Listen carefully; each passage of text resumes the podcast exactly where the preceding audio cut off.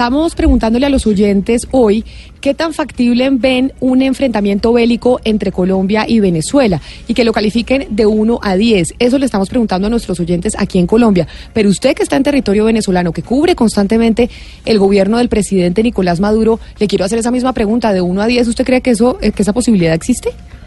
Yo aspiraría, Camila, que de verdad se imponga el raciocinio y la diplomacia y no lleguemos a un enfrentamiento bélico porque sería un daño muy terrible para, para ambos países. No, pues una eso. frontera tan grande. Sin duda alguna, eso aspiramos absolutamente todos. ¿Pero usted cree que existe la posibilidad? Eh, no, realmente no, no creo que exista la posibilidad de que se concrete algo así. Gracias, Santiago. 12 del día, 8 minutos. Y estamos hasta ahora en comunicación con Christopher Sabatini. Christopher Sabatini es profesor de la Escuela de Asuntos Internacionales y Públicos de la Universidad de Columbia, pero además es el fundador y director ejecutivo de la nueva organización sin fines de lucro Global Américas, para precisamente hablar de este tema, de Venezuela, y ver una mirada experta en América Latina, pero que no está aquí, ni en Colombia ni en Venezuela. Profesor Sabatini, bienvenido a Mañanas Blue muchas gracias por estar con nosotros. Gracias, Camila, y no olvidaste, no olvidaste mencionar que, que fui profesor tuyo también. Así es, exactamente. Fue usted profesor mío, compartimos aulas. Sí, sí, sí. Bueno, dime. Profesor Sabatini, mire, ayer nosotros, incluso ustedes los norteamericanos, veían esa libreta del señor eh, John Bolton, el asesor de seguridad del presidente de los Estados Unidos, Donald Trump, en donde obviamente pues no creemos que eso haya sido sin, sin culpa, sino que había la intención de que se viera que vendrían cinco mil tropas para Colombia. ¿Usted cree que existe la posibilidad de que haya una intervención eh, militar por parte de los Estados Unidos a través de Colombia y Venezuela? ¿Eso existe, existe esa posibilidad? No creo, la verdad es yo creo que, eh, esa nota que todo el mundo vio ayer es, es un, están apostando, están intentando asustar a Maduro eh, yo creo que hay poca probabilidad de una guerra. Y, no es una cuestión solamente de aspiración, porque mira, todo la, fundación, el trabajo que han hecho para construir esa coalición en el hemisferio y también en Europa para denunciar y, presionar a Maduro, se, se, quebraría si hubo una, una intervención. Yo, yo no, no lo veo muy probable, pero tengo que decir que a pesar de eso, eh, la, administración de Trump está haciendo un gran daño en no descartar esa posibilidad. Mientras tanto que están poniendo eso, están eh, dando esos señales en la nota de Bolton, yo creo que eso es muy peligroso porque sirve a Maduro a aumentar su base y, y hacer ese tipo de retórica como acabamos de escuchar. Profesor Sabatini, este fin de semana la revista Semana eh, propuso cinco escenarios posibles para la situación de Venezuela. Hablaba de que eh, Maduro renuncie o que los militares le den la espalda al régimen, eh, que Maduro se aferre al poder, una intervención militar extranjera o una salida concertada. Y ellos establecían la tercera posibilidad, es decir, que Maduro se aferre al poder como tal vez el escenario más posible. Para usted, ¿cuáles serían esos posibles escenarios en un futuro cercano? Yo creo que eh, la, que haya una, una, intervención es lo menos probable, hay que decirlo. Yo creo que una, una salida negociada ah, es lo más uh, factible, eh, negociada por, por, por, parte de unos buenos interlocutores. Ya vimos que Tabaré Vázquez de Uruguay ha ofrecido su país como una un sede para negociar eso. Yo creo que eso hace, porque a pesar de todas las presiones que está montando los Estados Unidos, el gobierno, al, a, Venezuela, a Maduro en particular, yo no, no lo veo muy fácil que él va a salir voluntariamente. Yo creo que habrá, tendré, habrá algún tipo de negociación que garantiza la salida de, Maduro y, mucho de que es una pandilla, eh, que tiene garantías de no servir en la cárcel. Profesor Sabatini, pero entonces usted cómo interpreta el nombramiento de Elliot Abrams, que le contamos a nuestros oyentes, participó pues en, la captura a Manuel Noriega, participó en operaciones en, en, en el eh, Medio Oeste. ¿Cómo interpreta usted ese nombramiento a Elliot Abrams? Sí, bueno, hay que decir primero que Elliot es un tipo muy inteligente, eh, lleva mucho tiempo, eh, en muchos sentidos es un, un puente entre eh, la Casa Blanca y el Departamento del Estado, que muchos sectores del Departamento del Estado no están a favor de esa política hacia Venezuela. En ese sentido, sirve también un papel burocrático. Yo, yo sé, lo conozco muy bien y sé, conozco la, la historia de Elliot. Yo creo que también ese, ese, ese, ese- tiene que ser entendido en ese contexto de amenazas de, de- hacia Venezuela y, y el, cono- con el conocimiento de la historia, el legado que lleva Elliot. Pero también yo, yo no veo su nombramiento como un, algo que es, está claro que habrá una intervención o algo militar. Él, él está, está visto como un, alguien que es muy duro, pero al mismo tiempo eh, es un diplomático. Y eh, él, como conoce la región, eh, conoce los riesgos de, de- de montar una intervención de esa escala que sería necesario para Venezuela. Profesor Sabatini, pero desde el punto de vista militar, ¿usted qué cartas cree que está jugando Estados Unidos en este momento en lo que tiene que ver entre Colombia y Venezuela? Eh, sí, buena pregunta. Yo creo que está aumentando la percepción que eh, lo han dicho, que, que esa intervención militar está todavía en la mesa. Yo creo que quieren eh, asustar a Maduro, que él puede ser el próximo Manuel Noriega, pasando el, resto de su vida en una cárcel en Miami o en Francia, donde se murió Noriega. Esa es una amenaza, pero tengo que decir, es una amenaza muy riesgosa. Yo, yo espero que esa administración eh, de Trump tiene más cartas para jugar, porque si no hay una posibilidad, yo lo veo muy, no muy proba- probable, pero donde llegan al final de sus cartas diplomáticas y van a tener que enfrentar esa amenaza que han llevado como un tipo de, como decimos en inglés, un bluff, cuando no, no hay una intención de hacerlo, pero están intentando a, a, a, eh, la otra persona. Eh, justamente sobre eso quiero preguntarle, profesor, ¿qué, pasaría? Usted dice que lo más viable es una salida negociada para que Maduro deje el poder, pero ¿cuál sería el futuro de Nicolás Maduro? ¿Respondería él, sus funcionarios, la cúpula militar por el desastre económico, por la corrupción y los crímenes cometidos durante este tiempo? Eso sí es muy difícil, porque las, la mayoría de los, los, por ejemplo, los oficiales, eh, oficiales sancionados por el Departamento de Tesoro es por eh, violación de derechos humanos, corrupción y el narcotráfico. Es muy difícil dar impunidad a esos oficios para esos tipos de crímenes. Y, pero también es muy difícil que ellos van a querer salir del poder y correr el riesgo de ser juzgado por sus crímenes. Yo creo que eh, eh, es muy difícil, eso dependerá sobre todo en lo que pide a Juan Guaidó. Eh, eh, si él está pidiendo, digamos, una salida pacífica, una salida más, más estable, eh, puede pedir a los Estados Unidos que, que intenta a, a- a olvidarse de esos, esas sanciones, esos crímenes y dar, eh, sobre todo tal vez un modelo sería lo que hicieron en Sudáfrica después de, de- de la época de apartheid, cuando no hubo eh, juzgamiento, sino una, ah, una comisión de verdad que por lo menos investigó la verdad, publicó la verdad, pero con eh, el límite de no juzgar a los, a los culpables. Eso yo creo que sería casi, porque sin, sin eso, los, los oficiales militares, sobre todo el alto mando, tienen un, un temor bastante justificado que cuando salgan del poder van a per- per- perder la libertad y van a terminar su vida en la cárcel. Profesor Sabatini, desde el sábado pasado... no van a querer salir. Sí, Camila, dime. Eh, desde el sábado pasado, eh, los diputados de la Asamblea Nacional y el presidente interino Juan Guaidó han promovido una ley que eh, liberaría de responsabilidades penales a integrantes de las Fuerzas Armadas y funcionarios públicos que pues eh, le den la espalda o que eh, no sigan al lado de Maduro. ¿Usted cree que esta ley de amnistía, esta propuesta que es una maniobra para el, para el cambio de, de mando o para la transición tenga alguna incidencia?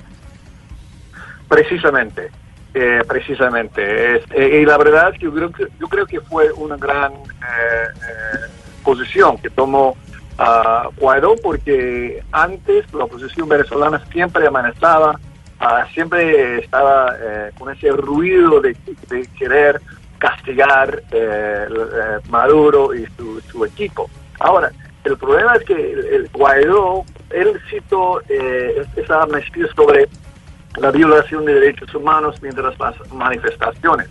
Queda pendiente lo que van a hacer con los militares y también los, los, civiles en el gobierno que están vinculados al, al narcotráfico, que están vinculados a muchas actas ilícitas que no son la violación de derechos humanos, sino que tienen que ver con el lavado de, eh, lavado de dinero, eh, narcotráfico, la extorsión.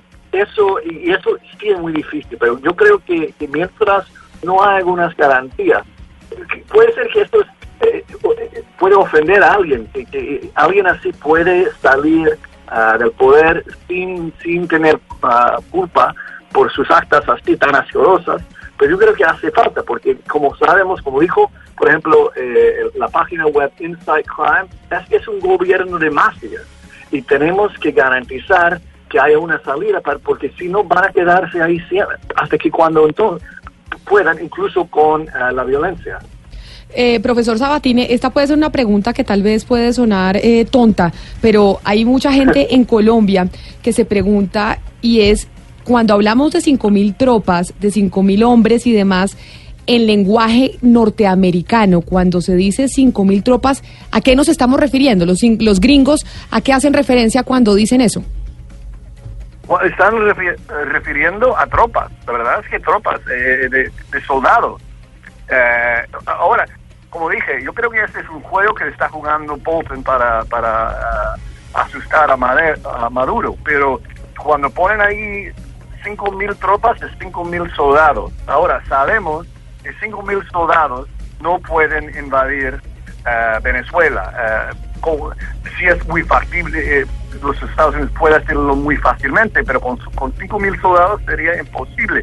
Sobre todo porque hay que entender que Maduro, a pesar de la crisis económica, humanitaria, mantiene un, unos bases de, de apoyo muy, eh, muy fuertes, sobre todo los colectivos. Entonces, yo creo que lo, los 5.000 eh, soldados no va a ser suficiente. Yo creo que tal vez lo que están haciendo es poniendo eso es para eh, reforzar la, la, la, la, frontera con Colombia, por si el caso que eso es sí factible, uh -huh. que Maduro intenta para extraer la atención uh, de su pueblo y el sufrimiento de su pueblo, intenta algún tipo de invasión o de, de provocación, no solamente a Colombia, pero también a Guyana, que ha amenazado varias veces.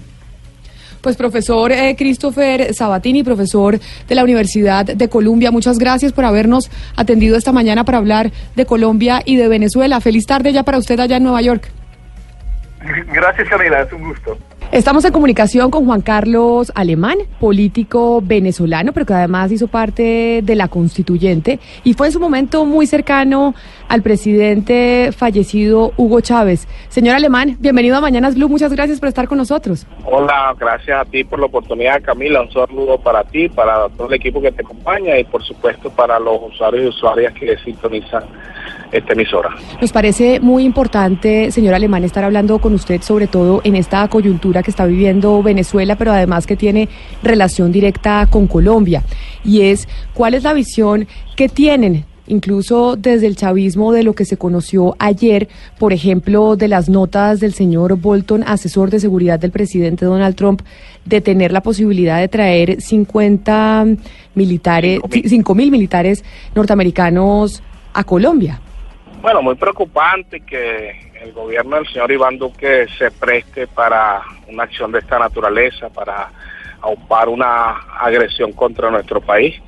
Nosotros en Venezuela, bueno, estamos con todas las alertas, estamos preparados para enfrentar cualquier contingencia, pero eh, la mejor alternativa que tenemos ambos pueblos, son los pueblos los que finalmente terminan sufriendo las consecuencias de que tomen los gobernantes, eh, la mejor alternativa para nosotros sería que Iván Duque desistiera en esa acción y permitiera que los venezolanos resolvamos nuestros asuntos, así como nosotros los venezolanos permitimos que los colombianos resuelvan sus asuntos. Señor Alemán, ¿usted cree que es factible? Porque cuando hemos oído, por ejemplo, las declaraciones de Nicolás Maduro, cuando lo veíamos este fin eh, de semana al lado de los militares venezolanos, ¿usted cree que existe una posibilidad de que llegase a haber un enfrentamiento bélico que involucre a Venezuela y a Colombia? ¿Usted cree, usted cree que esa posibilidad existe?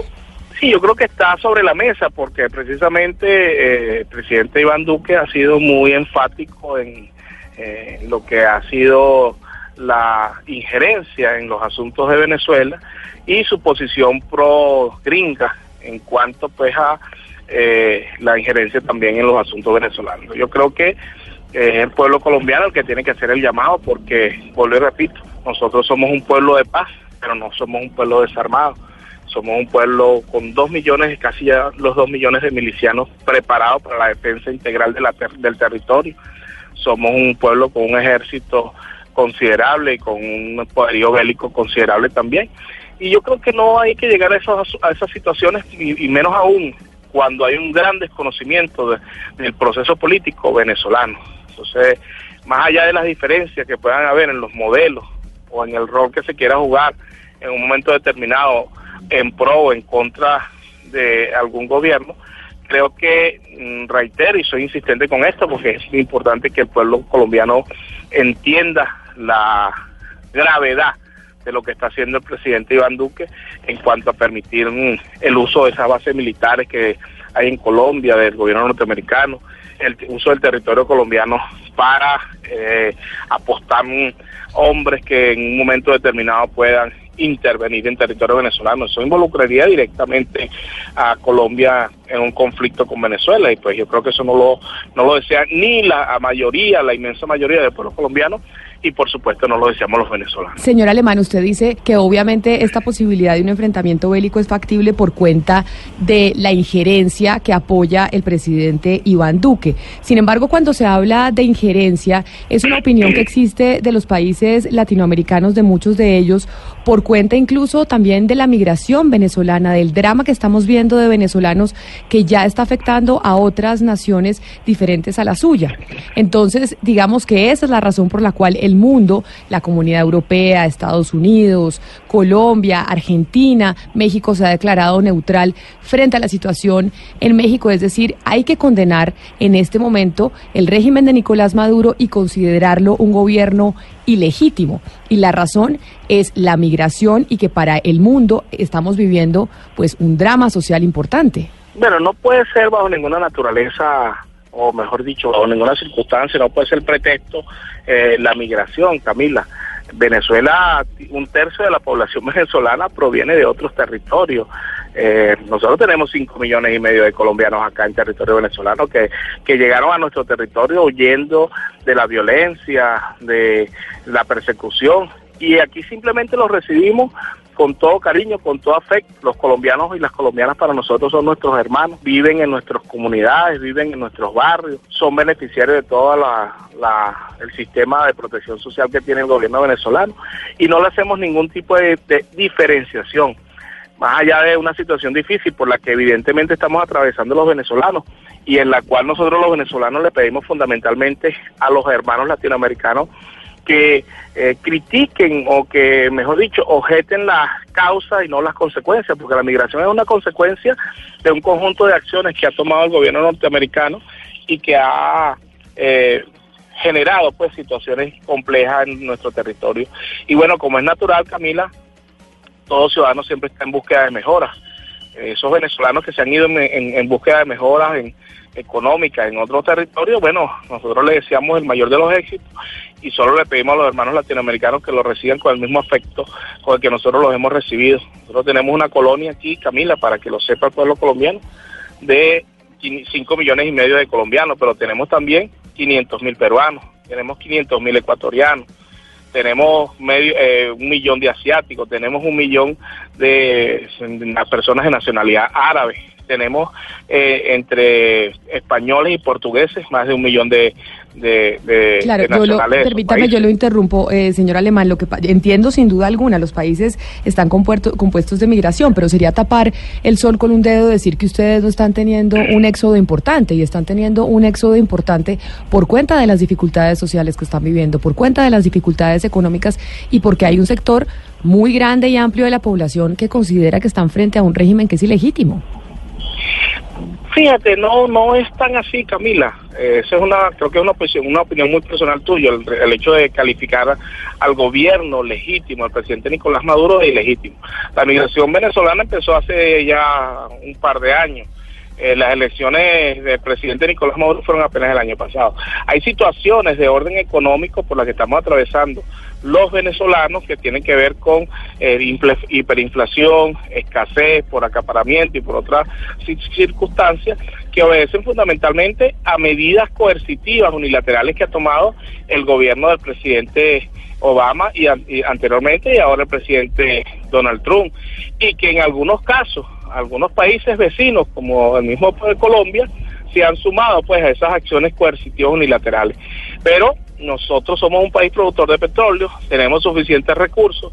Si no fuera por el bloqueo, te aseguro, Camila, que nosotros estuviéramos en el mismo eh, mar de prosperidad que habíamos venido navegando durante ya Señor- más de señor no, Alemán. casi 20 años. Usted trabajó con Hugo Chávez, lo conoció muy bien.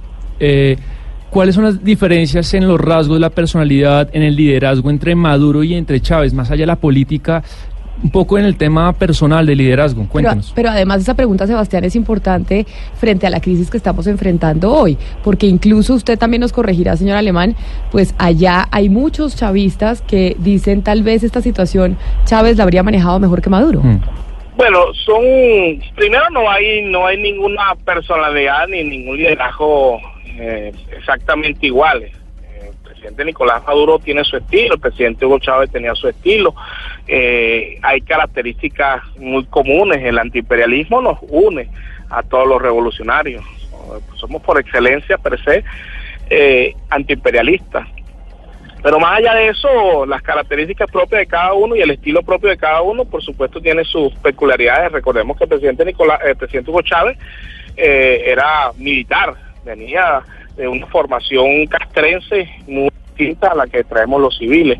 Eh, pero yo creo fundamentalmente que el liderazgo del presidente Hugo Chávez en su momento, que logró irradiar a todo el continente, pues no se puede negar, el kirchnerismo llegó en Argentina al gobierno producto precisamente de la influencia de Hugo Chávez, Evo Morales, eh, eh, Correa en Ecuador y así Lugo en Paraguay y así sucesivamente fue la influencia de eh, el, de la revolución bolivariana. Ahora, ¿qué sucede? Eh, el, el, el, ahorcamiento que ha aplicado el imperialismo norteamericano al gobierno legítimo, al presidente Nicolás Maduro, bueno, desde un principio ha sido horroroso y eso ha traído como consecuencia, bueno, consecuencias muy, muy complejas. Señor Alemán, que, y, perdóneme Me oigo, Camila, la interrupción oigo, nuevamente, Camila. y es que me parece que cada vez que hablamos con, eh, con gente cercana al, al gobierno de Nicolás Maduro, no parece haber ningún tipo de autocrítica ni de aceptación que hay cosas y hay errores y hay circunstancias equivocadas en Venezuela y que no se han Sí, hecho las cosas eso es- de la mejor manera. seguramente, y- seguramente hay errores, Camila. Todo, todo proceso es perfectible y nosotros no estamos seguros de que hemos cometido unos errores. Para empezar, Nicolás Maduro asume un gobierno en, en medio de un profundo dolor para el cual no, no, no estaba preparado, así como no estaba preparado ninguno de los venezolanos para la pérdida de un hombre en la talla de Hugo Rafael Chávez Frías. Y bueno, asume Nicolás y estoy seguro, muy seguro que, que por supuesto que cometimos errores, que tuvimos muchas virtudes, pero también errores. Y para mí uno de los grandes errores que, que hemos cometido ha sido no haber castigado con mucha más severidad eh, o, haber sido, eh, digamos que de una forma u otra, eh, muy suaves para quizás para salvar la forma a nivel internacional eh, con eh, elementos corruptos que por cierto hoy en día muchos de ellos están en Colombia o muchos de ellos están en los Estados Unidos y quizás no haber ejercido la, la, la, la autoridad en, en, en su plena en su plena en su plenitud señor, quizás pudiera ser uno de los errores que hemos cometido. Adicionalmente, eh, nosotros le dimos, lo que hicimos con el presidente Nicolás Maduro fue darle continuidad a un gobierno, a un modelo político que eh, impulsó al presidente Hugo Rafael Chávez Frías. Pero nosotros debemos recordar, Camila y Sebastián, y yo les pido allí a ustedes un poquito de imparcialidad, más allá que seguramente estoy más que convencido de la posición que ustedes tengan en la emisora o la que les obligan a tener en la emisora. Pero yo les pido por un segundo un sesgo de imparcialidad. No, que pero mire, señor- señor se Alemán, ustedes, ya va, déjame terminar, Camila, porque me has interrumpido tres veces. No, y pero yo, es que- pero permítame- cortésmente Te he estado eh, eh, aceptando tu interrupción para terminar la idea. Y quiero terminar mi idea para que los usuarios y las usuarias colombianas. Claro, pero es que yo no le puedo permitir, pero yo no le puedo permitir que usted diga que está nos, en Venezuela. pero yo no le puedo permitir a usted que usted nos diga, yo lo he entrevistado con mucho respeto, que usted nos diga que a nosotros nos imponen una posición política, porque eso sí me parece irrespetuoso de su parte, ¿a usted no le parece? Bueno, mira, nosotros sabemos muy bien la posición política que tienen todos los medios colombianos, donde hay fundamentalmente, fíjate, cuando tú, te, cuando tú hablas del régimen, ya tienes una posición sesgada. Porque tú deberías de referirte, si tienes una posición imparcial, Camila, a el gobierno del presidente Nicolás Maduro. Les guste o no les guste a ustedes, los, los periodistas, a muchos medios colombianos.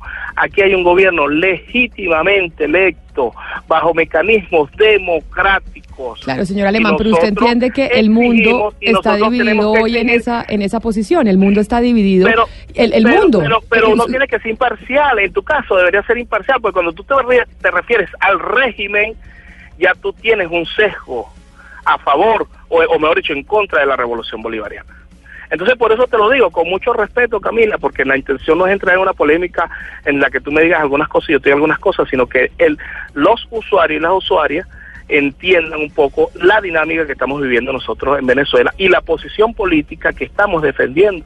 Yo estoy completamente seguro y bueno, nosotros aquí, de hecho aquí cada quien dice lo que quiere por las radios, por las televisoras y no hay ningún tipo de sanción de ninguna naturaleza y estoy completamente seguro que sucede lo mismo en Colombia. Entonces yo lo que te pido es que me permitas No, concluir. No, la señor Alemán, eso que usted está diciendo sobre los medios de comunicación en Venezuela básicamente no no es verdad y usted lo, y usted lo conoce. Eso es tu Nosotros opinión, pero si tú, si tú sintonizas Globovisión, si tú sinto- sintonizas Unión Radio, si tú No, sintonizas Alemán, yo le hablo, por ejemplo, la- si- le hablo, por si- ejemplo, del tú no Nacional, puedes le hablo, por ejemplo, del Nacional de Caracas, el en Nacional donde publica, el Nacional publica lo que quiere, pero, asfixiado completamente económicamente por, el gobierno, eh, no, señor Alemán. asfixiado por las mismas medidas coercitivas que ha impuesto el imperialismo norteamericano, que tienen a todos los medios de comunicación por igual, a, los, a las prensa escrita en- eh, arrinconada igual, porque no nos permiten la comercialización con el papel, porque no nos permiten la llegada de la tinta.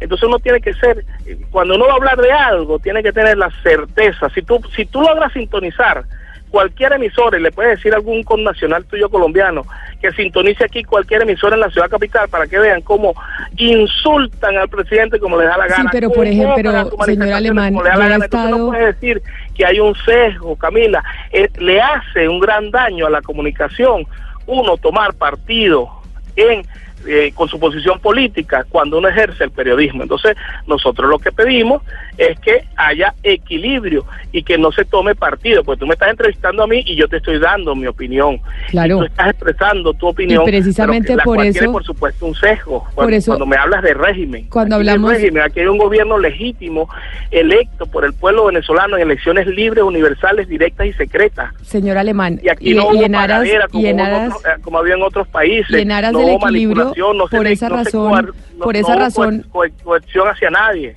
Por esa razón, en este espacio hemos querido llamar y hemos llamado y hablado con diferentes personas cercanas al gobierno del presidente Nicolás Maduro. Por esa precisa razón, porque queremos también escuchar cuál es su posición frente a lo que está pasando en este momento con Venezuela y en relación con Colombia. Y frente a eso, quizá una última pregunta. Cuando ustedes hablan de que hay una, una, una medida que quiere intervenir en Venezuela, que ese es un propósito que tendría el gobierno de Iván Duque, a pesar de que pues ha mencionado que no. Yo entiendo que ustedes entienden que sí, por cuenta del apoyo y el respaldo de los Estados Unidos, y es frente a la presencia del Ejército de Liberación Nacional en territorio venezolano, en donde el ELN, la guerrilla interna que tenemos nosotros, pues se pasea por territorio venezolano y básicamente ese es uno de los problemas enormes que tenemos nosotros en Colombia, por cuenta, y me disculpa usted, de la, la palabra que voy a utilizar, de la alcahuetería del gobierno de Nicolás Maduro con la presencia del ELN en su territorio. Te das cuenta que eres irrespetuosa, Camila, te das cuenta que así no se puede hacer periodismo, te das cuenta que le falta el respeto al pueblo venezolano cuando tú te refieres de esa manera. Aquí el único alcahuete que hay, y me hace ponerme a tu nivel, el único alcahuete que hay han sido los gobiernos cómplices de Colombia que se han encargado de arrodillarse a la oligarquía colombiana y a sus intereses y tienen el pueblo colombiano descuidado deberían ver el reflejo de lo que hay en la frontera colombiana, donde hay miseria. Si, si Colombia fuera una maravilla, Camila, no tuviéramos 5 millones y medio de colombianos aquí, no fuera Colombia el país que desde donde más emigra la gente. Entonces no sigan disfrazando. Pero, pero, pero, señor Alemán, sí respeten al gobierno legítimo. Así es imposible tener un diálogo y volver a darte una entrevista porque eres irrespetuosa. Aquí el único alcahueto que hay son los gobiernos títeres del imperialismo norteamericano. Señora que tenga buenas tardes y lamento, lamento, Camila, ese tipo de periodismo. Sigan con su sesgo y sigan engañando. Nosotros en Venezuela seguiremos defendiendo la revolución bolivariana y aquí, como lo dijo el ministro de la Defensa, aquí esperamos a los que quieran venir a invadir. Nosotros sabemos responder y sabremos responder y defenderemos la tierra de Bolívar. Muy buenos días al pueblo colombiano. Uno tiene que escuchar todas las versiones. Pero hay una y hay una historia que no hemos escuchado cuando hablamos de Venezuela, cuando hablamos de Colombia, y es la gente del departamento de Arauca. La frontera entre Colombia y Venezuela, la gente, los colombianos que están en la frontera, son los más afectados con la situación que se vive entre los dos países. Y por esa razón hemos querido invitar hoy a Ricardo Alvarado, al gobernador del departamento de Arauca, la región más afectada por esta crisis diplomática entre los dos países y a ellos es que tenemos que también escucharlos. Así que, gobernador Alvarado, muchas gracias por estar con nosotros aquí en Mañanas Blue y nos parece importantísimo tener su, su voz hoy con nosotros. Permítame hablar en, tres personas, uno como médico, otro como gobernador de un, de un departamento de frontera y otra como una persona que ha vivido la historia de Colombia y Venezuela durante más de 50 años. Eh, yo, eh, como médico, siento la, tengo la preocupación, y así se lo expresé en su momento a la ministra de Salud, en presencia del presidente Maduro, cuando acompañé al gobierno nacional en Puerto Ordaz, en Caracas, y es que mientras uno no tenga conciencia de enfermedad, difícilmente puede mejorar. Cuando uno como ustedes lo llaman, tiene un libreto ya establecido, pues todo es normal, pero realmente la realidad es otra. Arauca sufre por tener o compartir con más del 62% de la identidad del pueblo venezolano, pues ustedes recuerdan que tiene una condición de llaneridad, pues Arauca es quien la sufre. Y la sufre en su gente. Cuando observa y pasa que tenemos que gastar más de 1.700 millones de pesos mensuales en atención a personas que vienen desplazadas en condiciones, no de la enfermedad, porque la enfermedad ya de por sí es un problema, sino en condiciones sociales, en condiciones de hambre y en condiciones de desamparo, y sobre todo con muy poquito sentir que hay solución en su patria. ¿Por qué no puede entrever y dejar ver que puedo ir a Colombia a atenderme, a que me reciban, por me ofrecen una mejor alternativa. Es por la desesperanza. Y no, y no puede uno argumentar, y oyendo ahora la entrevista del señor Alemán, es que uno no puede negar que existe un régimen y que existe una, una condición de, de patria que se ha olvidado de su gente, que ha dado, que le ha dado la espalda porque el hambre está ahí. Hemos y yo lo siento aquí en la gente que está viviendo en mi pueblo. Más de 13 mil personas que pasan diariamente buscando alternativas diferentes porque su patria no se la no se lo permite.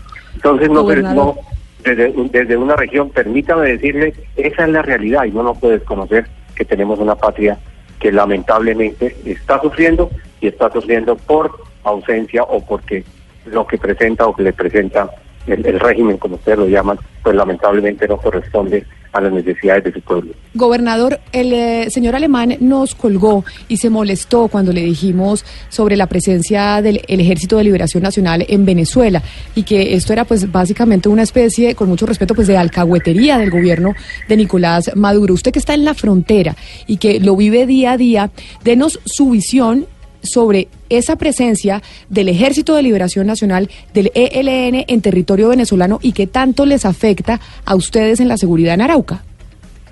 Eso es cierto, eso, es una verdad de apuño, pero no solamente de los últimos años, esto lleva hace rato, hay presencia y sobre todo veámoslo simplemente con los, el récord de, de gente que, que, que, que me secuestran o, la gente que eh, tiene que ir citados en, a, por, por, ellos mismos, allá están.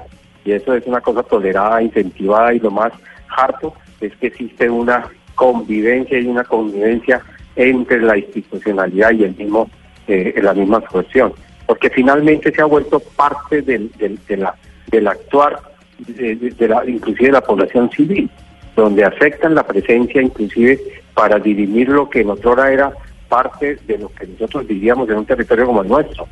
Finalmente una autoridad.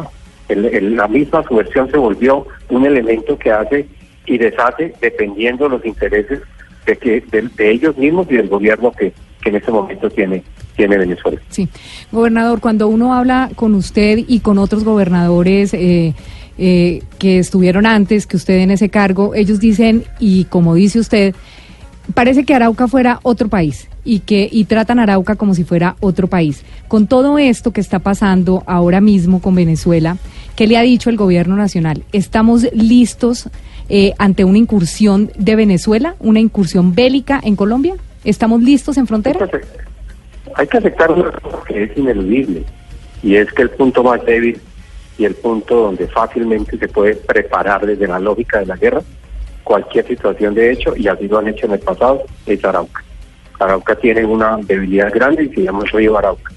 Un río que no tiene sino un solo paso autorizado, que es el puente internacional, pero que lo pasan y es controlado lamentablemente por esta condición que hemos señalado.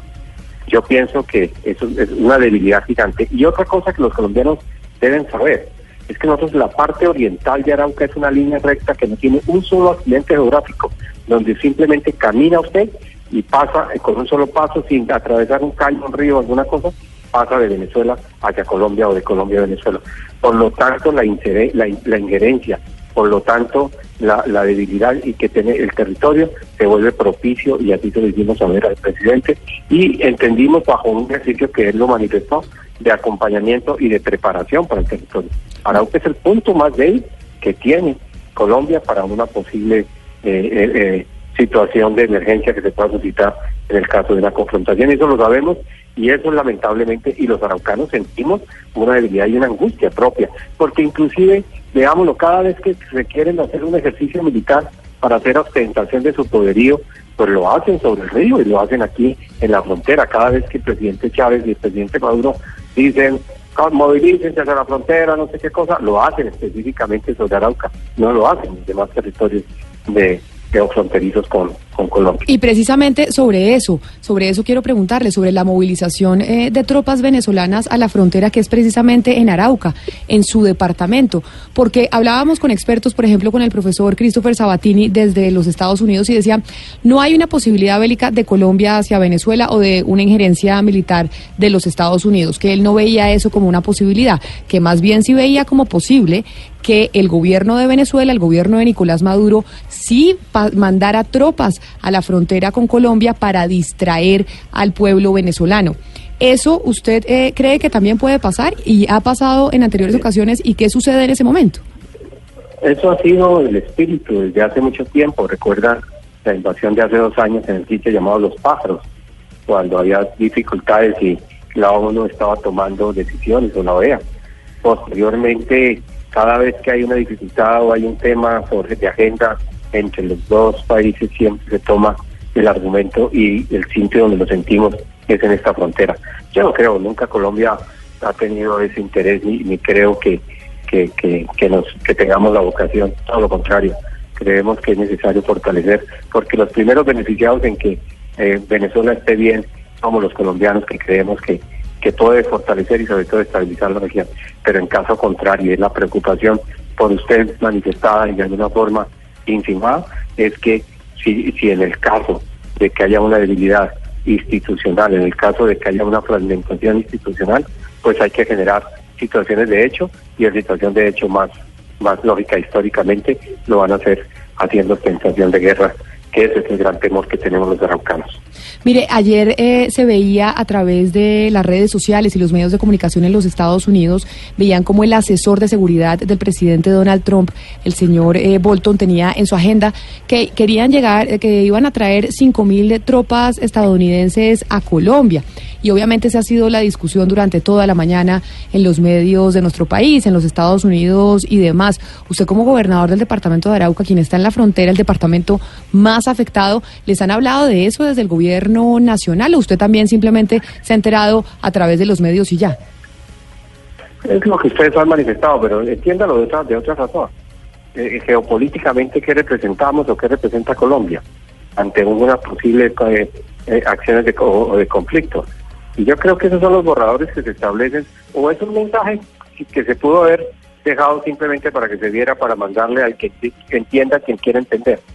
Pero es que yo creo que hacer ostentación de dos aviones rusos y luego hacer ostentación sobre todo lo que pasó eh, políticamente en la región, intereses eh, eh, transnacionales en, el hermano país, pues lógicamente hay un interés de, de estabilización que tiene que pasar por todos estos elementos y tiene que ser analizado en cualquiera de los escenarios. No nos podemos llamar a errores a pensar que, que, si se piensa o no se piensa, tiene que haberse pensado, porque extrañamente diría yo que no se piense cómo se movilizaría y cómo tendríamos que prepararnos en el caso, pero yo no creo que sea iniciativa ni de Estados Unidos, ni mucho menos de Colombia, de hacer agresión hacia el hermano país de Venezuela.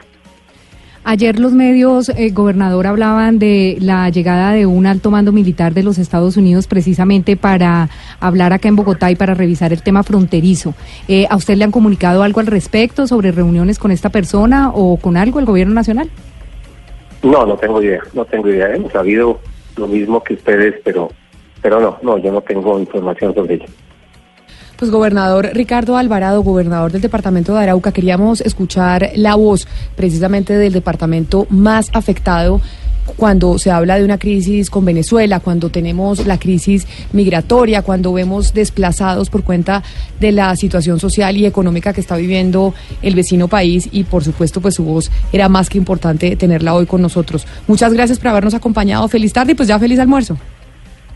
Muchísimas gracias. Sí, esto es un acto de soberanía, también de seguridad, pero sobre todo de creencia con una región que lo ha puesto todo y que creemos que el camino de la solidaridad y el desprendimiento y querer a Venezuela y querer a Venezuela significa buscar solucionar sus dificultades de su gente, que en último es lo que nos importa.